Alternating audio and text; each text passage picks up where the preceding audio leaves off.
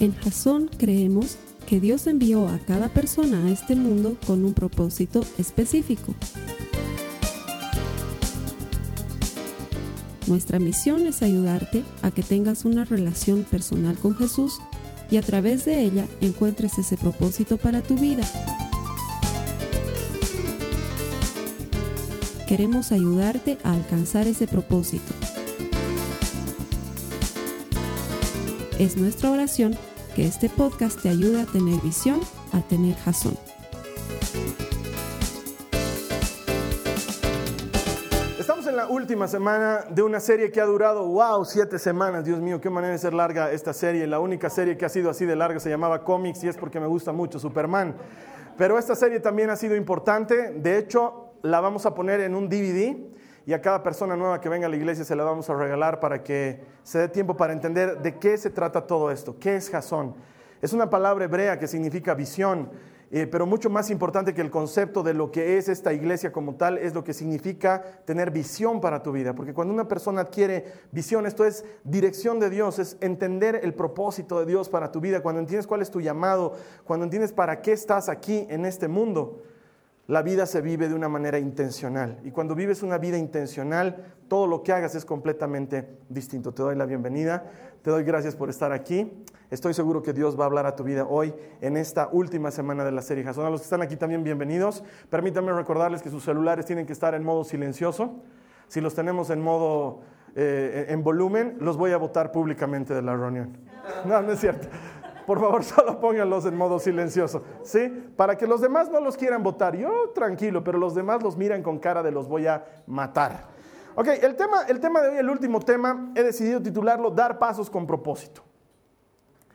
Y es que hasta este momento hemos aprendido un cúmulo de cosas que deberían haber servido para darte una base y entender no solamente cómo alcanzar el propósito de Dios para tu vida, que era lo que veíamos la última semana, pero sobre todo sobre qué debe descansar ese propósito de Dios. ¿Sí? Entender que somos ovejas de Dios y que como ovejas de Dios somos libres. Entender que al, al, ser libres y al ser ovejas de Dios formamos parte de la iglesia con I mayúscula y que esa iglesia es la respuesta para el mundo que como respuesta para el mundo nuestra, nuestra actitud debe ser una actitud de generosidad, que tenemos que ser eficientes, efectivos, que tenemos que tener enfoque, que tenemos que ser eternos aprendices, que tenemos que estar dispuestos a recibir siempre de los demás para luego poder dar igualmente gratis. Hemos aprendido muchas cosas y la semana pasada veíamos que tu pasado, tus valores y tus talentos nos dejan entender cuál es el propósito de Dios para tu vida. Que Dios ha creado algo, un propósito, una tarea específica, y luego te ha creado a ti para esa tarea específica, para que la realices tú. Cuando entiendes cuál es el propósito de Dios para tu vida, sabes quién eres. Y cuando sabes quién eres, sabes lo que tienes que hacer. Y entonces empiezas a vivir una vida intencional. Sin embargo, eso no sucede muy a menudo en nuestro planeta. La mayor parte de las personas viven una vida sin propósito, una vida sin intención. Y entonces todas las vidas terminan en algún lugar y en algún momento, pero pocas vidas terminan a propósito. ¿Sí? Y con esto no me estoy refiriendo a suicidio, por si acaso, sino me estoy refiriendo a que al terminar tu vida, no sé cómo te imaginas que terminará, pero cuando esté terminando, porque todos sabemos que nuestra vida va a terminar, puedas decir, lo que me mandaste a hacer, Señor, lo hice y lo hice bien y creo que puedo irme tranquilo. ¿Sí? Y eso no debería ser una meta a largo plazo porque a lo mejor la muerte nos pesca esta noche. Entonces deberíamos vivir cada vida con intención y con propósito. De manera que sea cual fuera el momento en el que la muerte se acerque a tocar tu puerta, tú le digas ni miedo ni nada, llévame con mi papá porque lo que tenía que hacer lo hice y lo hice bien. Y no arrepentirte de nada.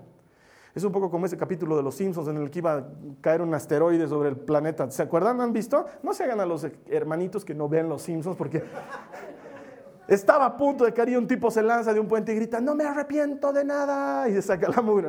Pero más o menos así, sin el tema del suicidio, no arrepentirte, sino más bien estar convencido de que lo que hiciste, lo hiciste bien y lo hiciste para Dios. Sin embargo, muchos de nosotros no tenemos ese propósito.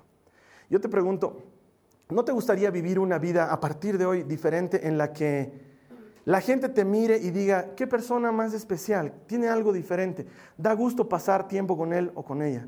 ¿No te gustaría tener un matrimonio ejemplar donde la gente diga, esa pareja sí realmente se quiere? Se nota que, tienen amor entre ellos. Han pasado años de matrimonio y todavía se agarran la mano como si fueran novios. ¿No te gustaría que vean a tus hijos y digan, oye, qué chicos más bien portados? Se nota que vienen de una buena familia. ¿No te gustaría mirar a tu billetera y en lugar de encontrar pelusas y tarjetas de crédito pasadas, encuentres dinero con el que puedes manejarte bien y no estás cada mes salvándola y salvándola y salvándola. ¿No te gustaría mirarte al espejo y en lugar de ver un bondejo, ver algo que esté agradable, digamos, algo que tú digas, estoy bien y no estoy tan mal como pensé? ¿No te gustaría que vayas al médico y te saquen sangre y tu colesterol no esté trepado, tus triglicéridos, hay triglicéridos, hermanos, cada vez que comes chancho tienes que tener cuidado, que tus triglicéridos estén normales, que, que tu vida esté normal? ¿No te gustaría eso? Te cuento que nada de eso se logra si no es a propósito.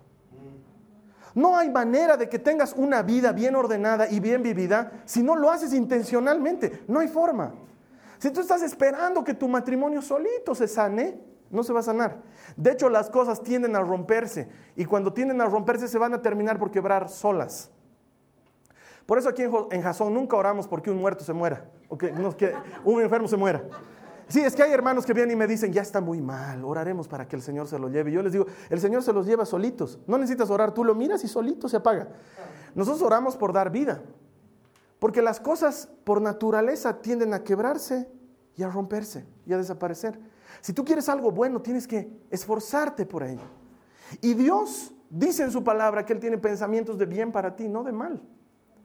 Pero esos pensamientos de bien se van a transformar en algo bueno en tu vida cuando vivas una vida intencional. No hay otra forma. David intencionalmente buscó al Señor con todo su corazón y se transformó en un hombre conforme al corazón de Dios. Moisés intencionalmente dirigió al pueblo desde Egipto a la tierra prometida para entregarles lo que Dios les había prometido. Nunca Moisés agarró, bueno, nos ha prometido, llegará la tierra hasta aquí, ¿no?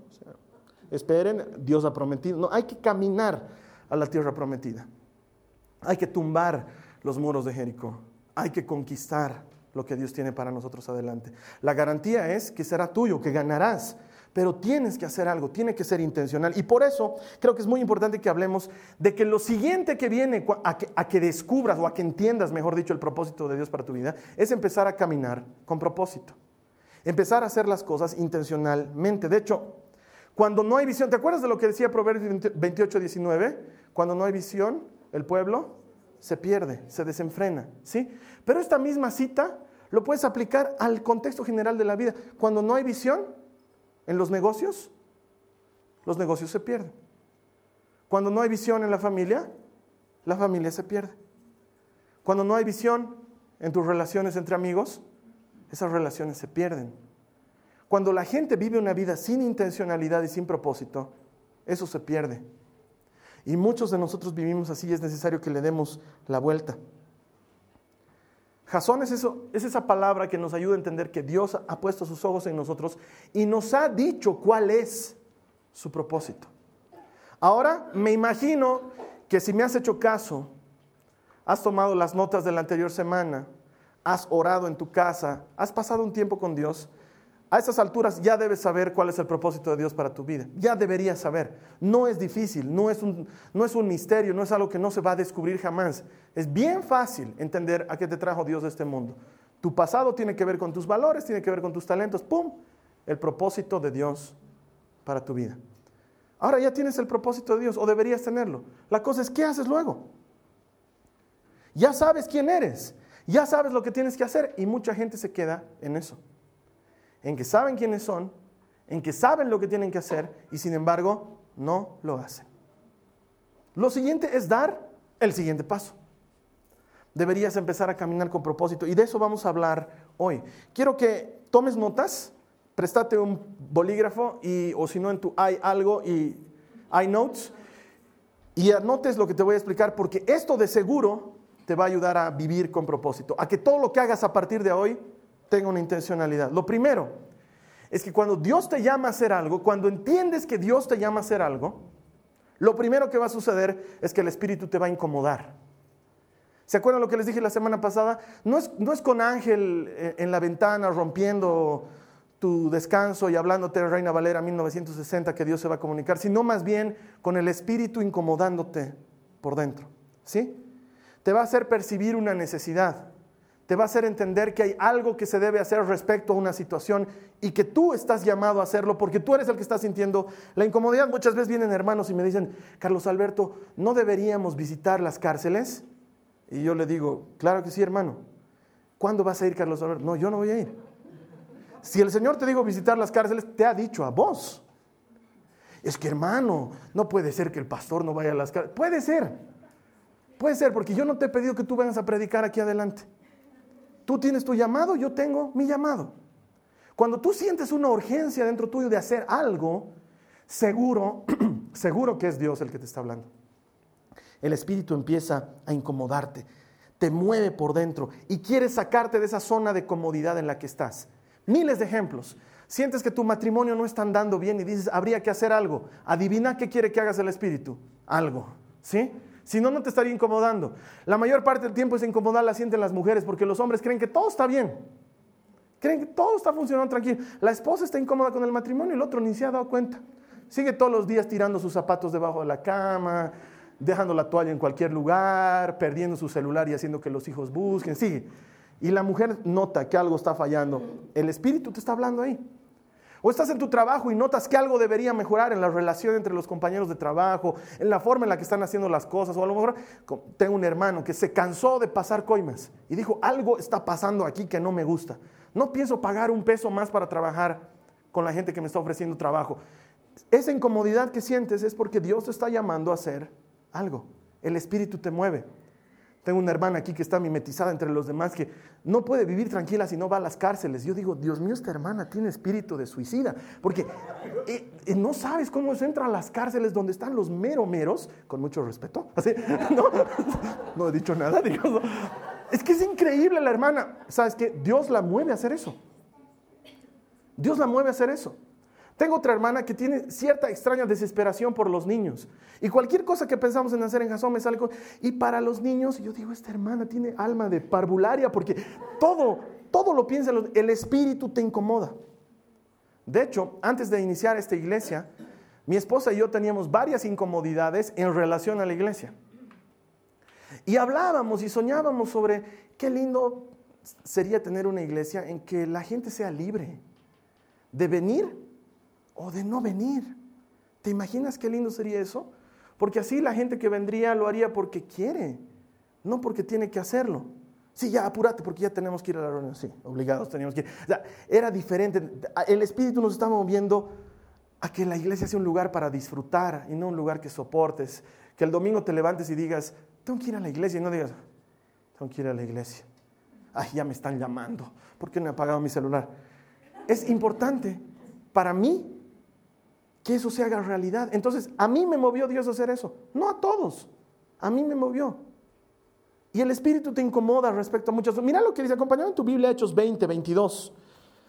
Hechos 20, verso 22. Vamos a leer la primera parte del versículo. Dice, está hablando Pablo con los Efesios y les dice, ahora estoy obligado por el Espíritu a ir a Jerusalén. Otra vez, estoy obligado. ¿Sabes qué? Pablo estaba en Éfeso. Éfeso era una linda ciudad en, la época de Pablo. Y Pablo ahí estaba tranquilo y cómodo y tenía un maravilloso ministerio, predicaba y ganaba su dinerito de hacer carpas y tenía amigos y se reunían en la casa de Priscila y Aquila que eran los anfitriones y enseñaban a la gente y los bautizaban y los discipulaban y la iglesia estaba creciendo y Pablo estaba ahí feliz y dijo, por fin creo que he encontrado mi lugar en el mundo. Y salía temprano en las mañanas y fabricaba sus carpitas y vendía y cobraba y en la noche iba y predicaba y todo estaba funcionando bien y de repente Dios le dice, nos vamos Pablo. Y él agarra y dice, pero aquí yo estoy bien, estoy tranquilo, estamos, estamos ganando harta gente. Sí, Señor, muy bien Pablito, pero ahora nos vamos. Agarrar tus carpitas y vámonos. Y entonces Pablo tiene que despedirse de los efesios y les habla y les dice, ¿saben qué? No quisiera irme, pero ahora estoy obligado por el Espíritu. El Espíritu me está incomodando. Me ha ayudado a entender que hay una necesidad más allá y que soy yo el que tiene que atenderla. Cuando el Espíritu te incomoda, seguro que es para alcanzar su propósito. De hecho, esta palabra obligado se traduce en, en griego por la palabra deo, y espíritu numa. Ese deo numa es una sola frase, significa urgido por dentro, por el Espíritu. Sientes algo dentro tuyo que no te permite estar tranquilo. Es lo que decía Jeremías. Le dice a Dios, Dios tú me has engañado, le dice. Me has, me has seducido con tu amor y yo me he dejado seducir. ¿Y cómo quisiera ahora abandonar mi ministerio?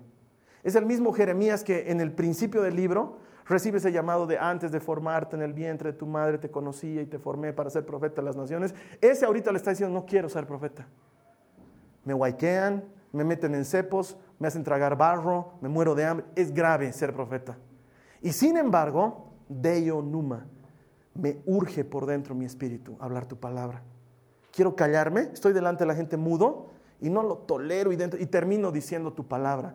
Dentro mío siento una urgencia, Deo Numa. El Espíritu me obliga y tengo que hacerlo. Tengo que hacerlo. No puedo callarme. Esa urgencia es señal segura de que Dios está llevando a caminar en su propósito. Y me has escuchado decir esto mil veces cuando estábamos iniciando la iglesia. Lo primero que me preguntaba, Señor, ¿cómo voy a poder? Es una cosa difícil. Realmente podría hacerlo y sin embargo Dios me empujaba y me empujaba, abrí la puerta de tu casa, enseñar la palabra de Dios y era una cosa difícil y te aseguro hasta el día de hoy sigue siendo difícil. Cuando me pongo a pensar hacia dónde está yendo Jasón, lo único que se me viene a la cabeza es, ¿voy a poder? Se me está yendo de las manos. El otro día hablaba, con, ¿se, acuerdan de la Glenda? Ha aparecido después de no sé cuánto tiempo y me llama por FaceTime la abusiva. Horas me charla y le digo, me dice, ¿cómo está Jason? Está creciendo mal. Le digo, ¿sabes qué? Ya no me doy abasto, todo es grande. La cena de acción de gracias va a ser más de 100 personas. No sé qué vamos a hacer al año. Cuando me pongo a pensar en lo que se viene, a mí también me da miedo. Y sin embargo, el Espíritu me urge a que no pare, a que no me detenga, a que lo siga haciendo. Porque cuando Dios te llama algo, te incomoda por dentro. Y sientes ese Deo Numa. Lo segundo que va a suceder cuando empiezas a caminar intencionalmente, es que vas a tener lo que yo llamo una certeza incierta. Yo sé que suena a oxímoron, pero es así, es sabes que sabes que no sabes, pero sabes. De verdad, es así. Es, eh, yo cuando eh, me veo cinco años atrás con mi esposa charlando sobre qué íbamos a hacer, y luego me veo ahora, digo, ¿cómo me ha animado? Porque en esa época, aunque sabía lo que tenía que hacer, no sabía cómo iba a funcionar. Y te pasa muy a menudo. Te metes en algo que sabes que te tienes que meter. Y los demás te dicen, ¿por qué lo estás haciendo? Y tú dices, sabes que no puedo explicarte. Solo dentro mío sé que lo tengo que hacer. Es algo que tengo que hacer.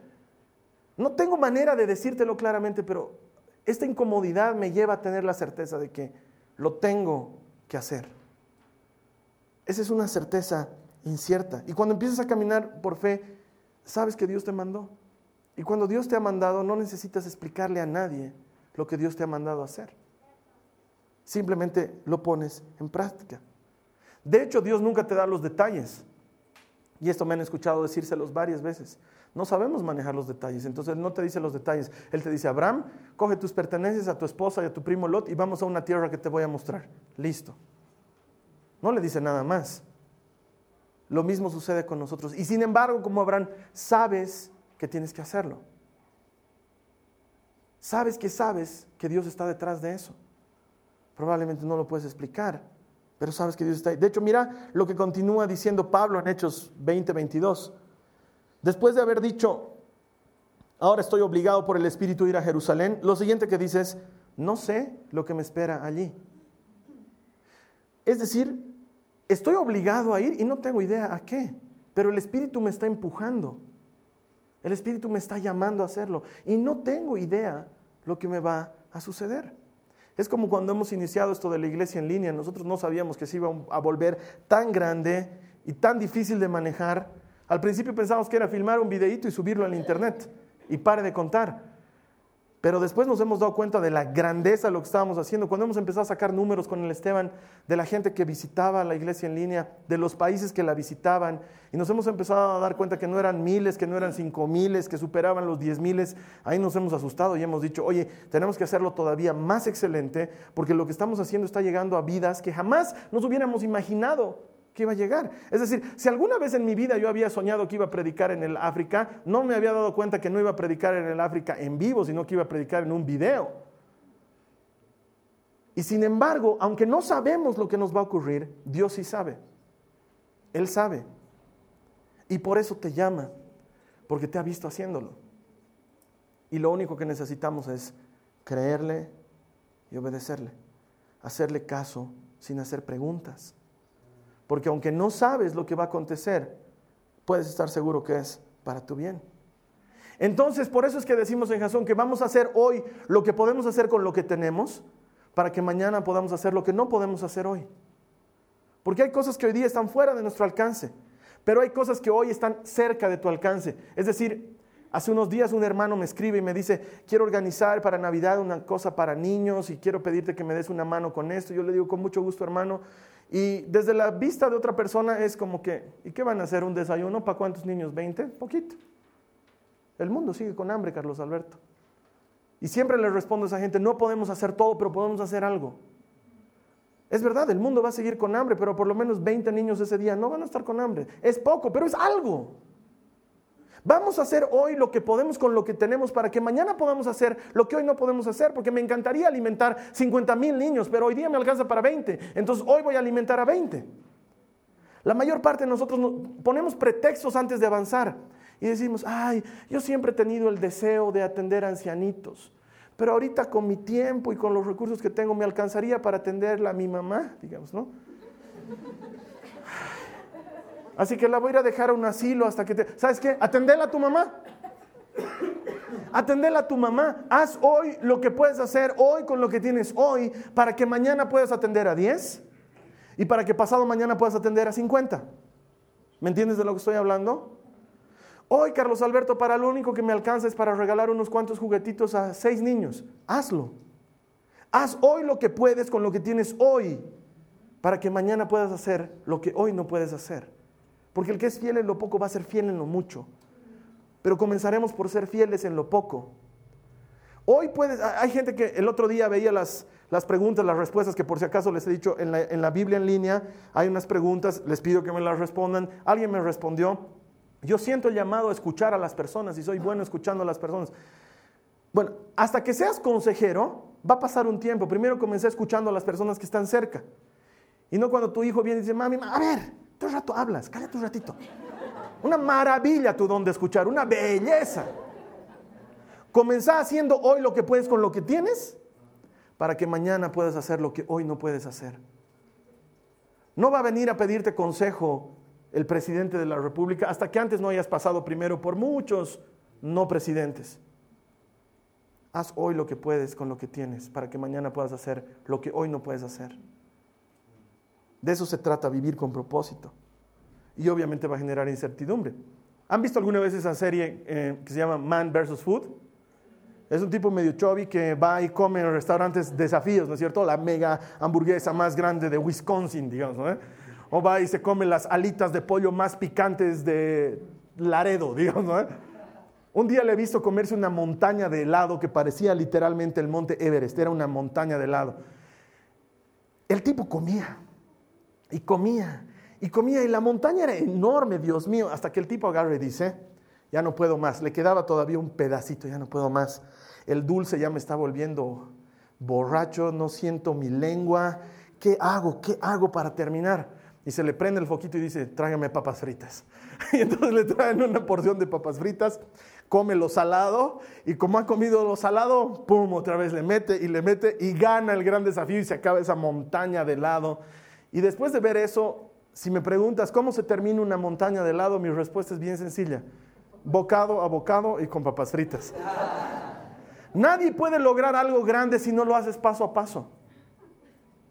Hay hermanos, sobre todo los más changuitos, que quisieran ser los más grandes guitarristas del mundo. No se puede si no lo haces paso a paso. Paso uno, practicar. Hasta que te salgan callos en los dedos. Practicar, practicar, practicar te van a reñir en tu casa, te van a botar zapatos, es así, es normal. Tú practica, practica. Luego acepta que te dejen tocar en lo que sea, mañanitas, mariachis, lo que sea, tú anda. No, es que yo quiero tocar música. No, sabes que nunca vas a llegar a eso si no estás dispuesto a hacer hoy lo que puedes con lo que tienes hoy. Hazlo paso a paso. Hazlo paso a paso. El secreto está en eso. De hecho, en Jasón nos estamos preparando para dar el siguiente paso. Ya te lo he venido avisando desde hace un buen tiempo. Y en la iglesia en línea igual ya estamos listos para dar el siguiente paso. Sabemos que va a ser difícil. Lo siguiente que tenemos que hacer es, el Esteban ya tiene prácticamente lista una plataforma que cuando la veas se te va a caer la quijada de la envidia. Ah, no, a ti no de la envidia porque tú eres de Jasón. es para chuparse los dedos de preciosa nuestra nueva plataforma. Y todos los miércoles vamos a estar en línea con la última prédica del domingo. Entonces el que se haya perdido la prédica la puede ver, pero eso no es mi target, no es mi objetivo principal. Es la gente que está en otras partes, en otros lugares, que no asiste a una iglesia porque no puede o porque no quiere, porque ha tenido una mala experiencia y que en su casa, así como algunos buscan cosas oscuras, hay gente que busca a Jesús y se enciende su computadora y porque los demás no lo vean, lo hace a solas y busca prédica cristiana y ¡pum! nos va a encontrar a nosotros. Y le vamos a ofrecer algo limpio, nítido y de alta calidad. Y sabemos que es el siguiente paso y nos está costando porque es un paso de excelencia, es un paso difícil. ¿Cuál es tu siguiente paso? Porque cuando sabes cuál es el siguiente paso, hermano, da el siguiente paso. ¿Qué estás esperando? Muchos nos quedamos ahí y pensar que yo estaba llamado a ser psicólogo y nunca hiciste nada por dar el siguiente paso. A lo mejor en tu caso el siguiente paso sea inscribirte a la U, digamos, ¿no? En serio, así de sencillo. Ir a pasar clases, digamos, ¿no?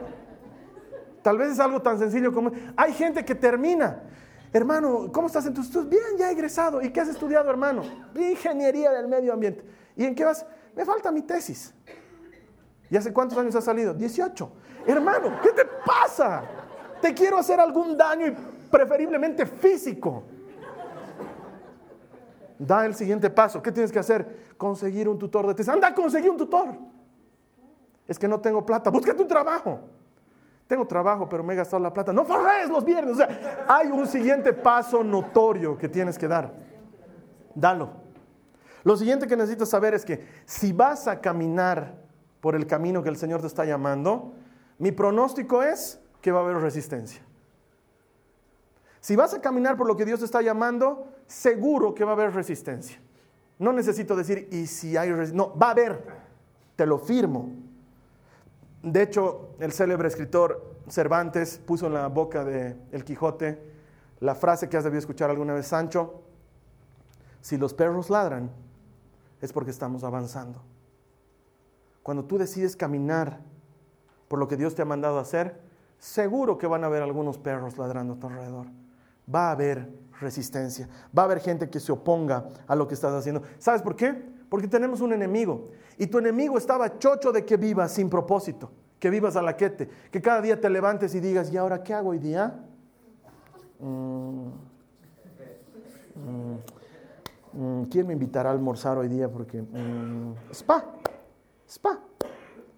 O sea, la gente que vive así jamás va a encontrar resistencia.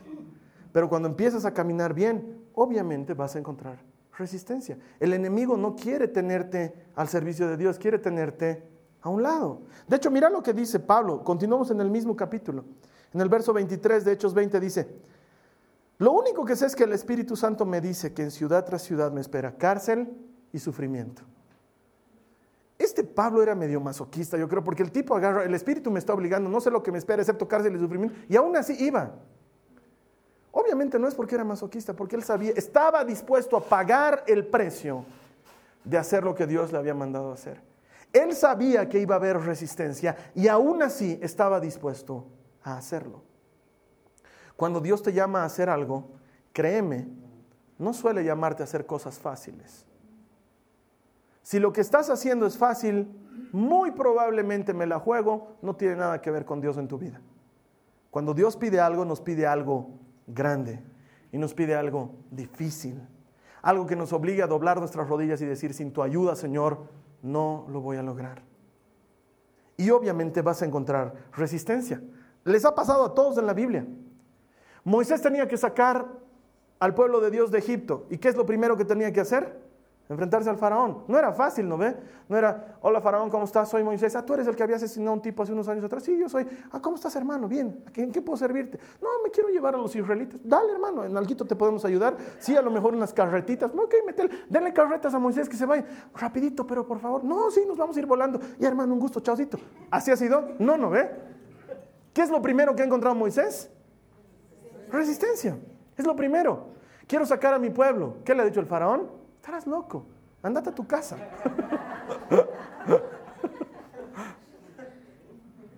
es lo primero que le ha dicho el faraón. Resistencia. ¿Qué ha pasado cuando José, se ubican de José, el que ha llegado a ser el segundo hombre más importante de Egipto? Tiene unos sueños hermosos y tiene una túnica preciosa, Gap, y va a hablar. Louis Vuitton, no sé. Y va y habla con sus hermanos y les dice, no, he tenido un sueño anoche. He soñado que ustedes eran unas espigas grandes y yo era otra espiga más grande y ustedes se inclinaban ante mi espiga. ¿Qué ha pasado? Sus hermanos le dicen, oye, qué lindo sueño, papito, ven. Muñeco, las cosas que se sueña, yo voy a ser tu servidor, muñequito. Venga la túnica, vendámoslo como esclavo. Y lo han vendido y se ha ido a Egipto siendo esclavo. Y él sabía que Dios lo había llamado para algo importante. Y en lugar de que las cosas salgan como él esperaba, lo siguiente que hay es resistencia. Le está yendo bien en el palacio y adivinen quién se enamora de él. La dueña de casa, ¿no? O sea, de todas las que podían enamorarse del simpático hebreo, no, tenía que ser la dueña de casa. Y el hombre íntegro decide no hacer nada con ella y por lo mismo a la cárcel. La cosa iba de Guatemala en Guatepeor con este hombre. Él podía haber renunciado a los sueños y decir, no, hay demasiada resistencia. No, hermano, ¿estás viviendo resistencia hoy día en tu vida? Probablemente es porque Dios te está empujando a algo mejor. No esperes que no haya resistencia cuando se trata de Dios, salvo en un veintiúnico caso. El veintiúnico caso en que la resistencia es buena y viene de Dios es decir, la resistencia no siempre viene de Dios, sino que es para que la venzas. Pero el 21 caso en que la resistencia es buena es si tienes de 14 a 18 años y estás saliendo con un chico o una chica que a tu mamá no le gusta. Es el único caso, porque hay hermanitos quinceañeros que van a decir el Carlos Alberto ha dicho y yo con estita le meto hasta el matrimonio y te aseguro que no es así. ¿No? Y dices, juntos vamos a conquistar el mundo, mi amor. Dos mocosos están listos a conquistar el mundo.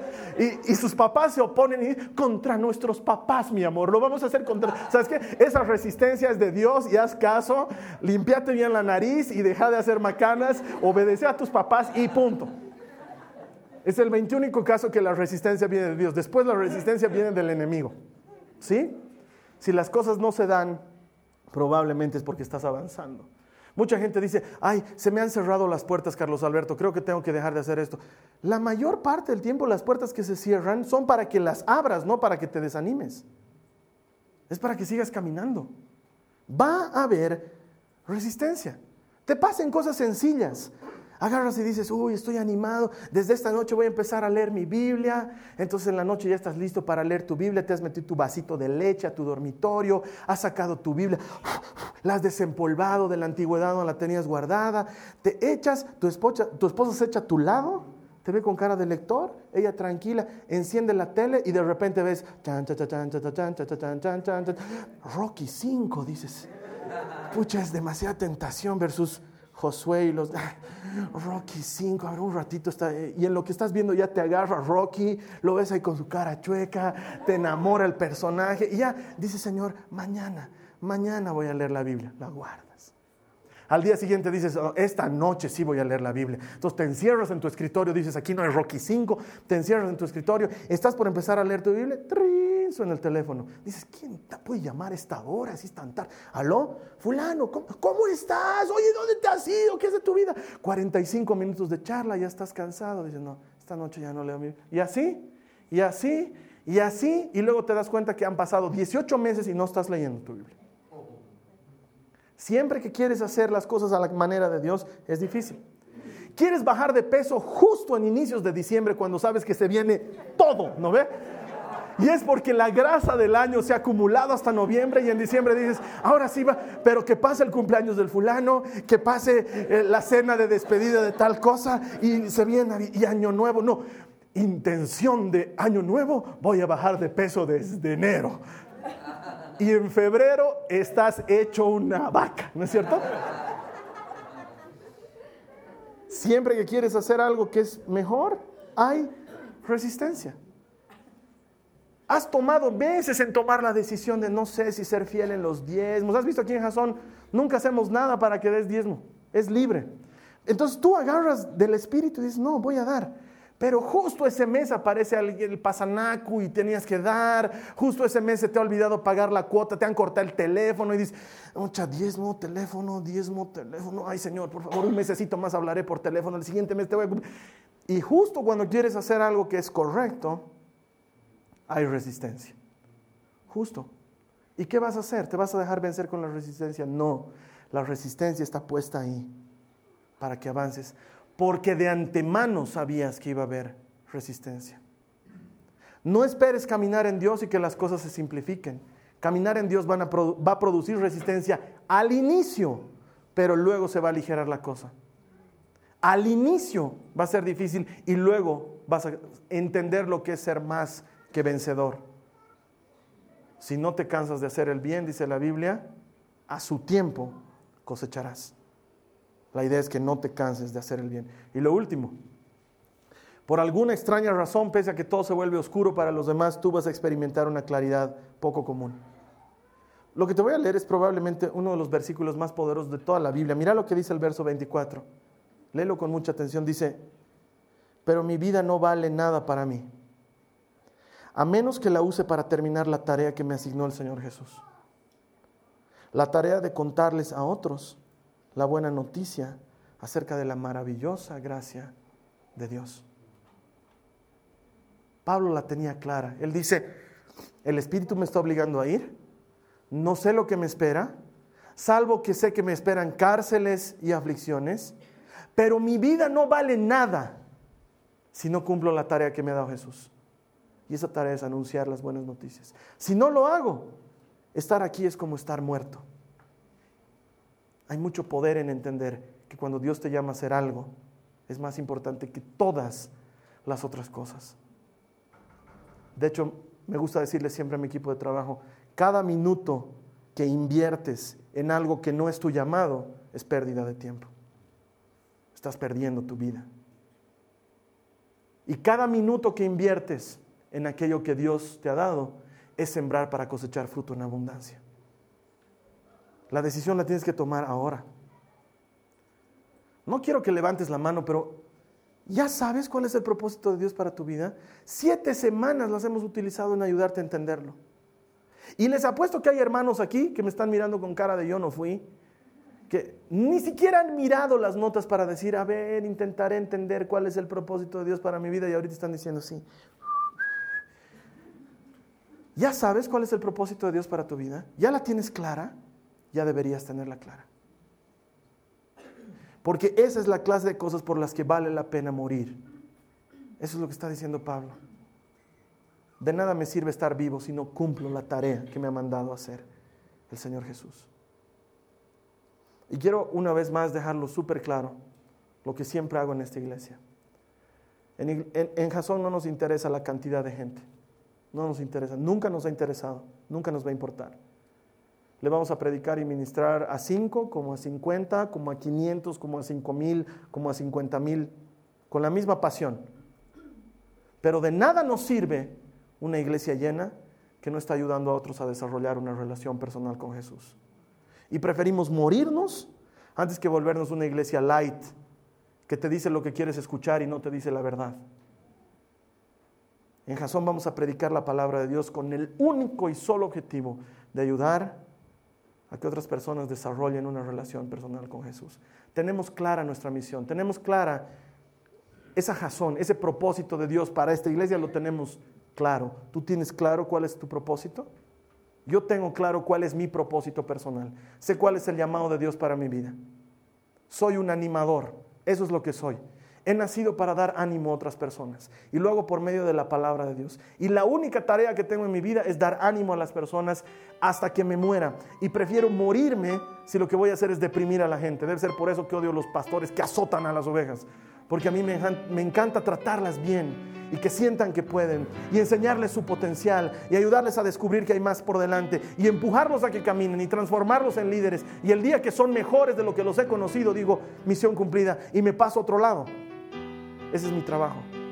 Y lo hago con el mayor gusto. Y utilizo todas las herramientas que tengo a mano para animar a las personas. Ya sabes lo que tienes que hacer. ¿Sabes cuál es el propósito de Dios para tu vida? Por eso cuando estoy en un velorio no me corro. Agarran y dicen, alguien que quiera decir algo, me paro y hablo. Y la gente puede decir, ay, el figurete, el Carlos Alberto, a mí me vale, yo estoy ahí para dar ánimo. Hay miles de personas deprimidas y mi trabajo es dar ánimo. ¿Qué voy a hacer? ¿Me voy a quedar callado? ¿Me voy a ir? No, señores, me voy a parar y voy a dar ánimo y estamos en una reunión y alguien va a hacer la oración. Sí, yo voy a hacer la oración. ¿Por qué? Porque mi trabajo es dar ánimo. Es lo que tengo que hacer. No me corro, no me escapo. Sé claramente a qué me ha llamado Dios. Viene un hermanito deprimido y nunca lo despacho. Ay, hermano, deprimido, tú deprimido, yo deprimido. Estás, es que andate a tu casita nomás. Andate a tu casita nomás. Habla con la Katy. Jamás despacho a nadie. Puedo estar en el piso, puedo estar destruido físicamente, cansado, agotado, enfermo, lo que sea. Alguien me llama para, porque necesita ánimo. ¿Y qué va a encontrar en mí? Ánimo. Porque prefiero morirme antes de dejar de hacer lo que Dios me ha llamado a hacer. Y muchas veces no quisiera. Hace cuatro domingos estaba enfermo, les he dicho, los pastores también se enferman, ¿se acuerdan? estaba mal. Yo hubiera querido quedarme en mi cama y recuperarme, pero más fuerte es en mí el saber que va a haber un grupo de personas que necesitan ánimo, el, saber que va a haber una persona que probablemente es la única vez que se va a conectar a internet y que por mi culpa puede no haber predica ese día. Me muero, prefiero morirme antes de que esa persona no reciba ánimo. Cuando sabes quién eres, sabes lo que tienes que hacer. Estoy decidido a dar mi vida en este intento. ¿Por qué? Porque todo el que encuentra a Dios encuentra vida no me encuentra a mí, encuentra a Dios. Y cuando encuentra a Dios, encuentra vida. ¿Ya sabes cuál es el propósito de Dios para tu vida? Ya a estas alturas deberías saberlo. Termino con esta cita bíblica. Nehemías 6:3 dice, de modo que le respondí con el siguiente mensaje. ¿A quiénes? A Zambalat, a Tobías, a esos que le estaban molestando, a los que le estaban oponiendo resistencia. Les dijo, estoy ocupado en una gran tarea así que no puedo ir. ¿Por qué habría de dejar el trabajo para ir a encontrarme con ustedes? Eso es lo que nosotros necesitamos responderle a todas aquellas cosas que quieren distraernos del propósito de Dios en nuestras vidas. A la siguiente compañera de trabajo alegre que venga a quererte distraer de tu matrimonio que está en proceso de sanidad, ¿qué le tienes que decir? Estoy ocupado en una gran tarea. Salvar mi matrimonio es una gran tarea. No voy a estar coqueteando contigo. Al siguiente fraudulento que venga a ofrecerte un dinerito más para que hagas algo que no deberías hacer en tu trabajo, dile, estoy ocupado en una gran tarea. Y no tengo tiempo para bajarme de donde estoy a tu nivel y empezar a hacer negocios contigo. No lo voy a hacer. Cada vez que la vida te presente una extraña oportunidad de distraerte de tu propósito, recordarlo al valiente Nehemías, que con una espada en la mano utilizaba la otra para poner ladrillos en el muro. Y cuando venía la resistencia les decía, no, a mí no me van a distraer. Construir el muro es una gran tarea. A lo mejor este es un llamado para las mamás que dicen, yo qué puedo hacer, lo único que soy es mamá. Esa es una gran tarea. Estás ocupada de levantar hijos y eso es mucha cosa. No te distraigas con sonceras en el camino. No importa lo que tu marido o tu ex marido pueda decir de ti. Tú ocupate de tu gran tarea. A lo mejor te ha tocado cuidar a tus padres en su ancianidad. No te distraigas en el proceso, porque te ha tocado una gran tarea. Hazla y cumplí con lo que Dios tiene para ti. Y cuando seas fiel en lo poco, te aseguro que Dios va a ponerte sobre mucho más. Quiero que te preguntes, ¿cuál es tu propósito? Y cuando lo tienes claro, ¿cuál es el siguiente paso? Y empezar a vivir a propósito y tu vida va a ser una vida completamente diferente. Vamos a orar. Te voy a invitar a que te quedes con nuestro anfitrión en línea. Él te va a guiar en un tiempo de oración. Dios tiene un propósito para ti. Nuestra intención es ayudarte a alcanzar ese propósito. La única forma que conocemos es acercándote a Jesús, que desarrolles una relación personal con Él, que te enamores de Él y que Él sea el que te muestre aquello que ha preparado de antemano para ti, el propósito para tu vida. Te vamos a esperar aquí la siguiente semana con un mensaje poderoso de la palabra de Dios. Ha sido un gusto tenerte con nosotros. Esta ha sido una producción de Jason Cristianos con Propósito. Para mayor información sobre nuestra iglesia o sobre el propósito de Dios para tu vida, visita nuestro sitio web www.jason.info. Allí encontrarás muchos recursos para animarte en tu relación con Dios, enseñanzas, nuestro blog, prédicas y mucho más. Te lo deletreamos www.jazon.info. También puedes visitarnos en nuestro sitio en Facebook www.facebook.com barra Que Dios te bendiga abundantemente. Muchas gracias.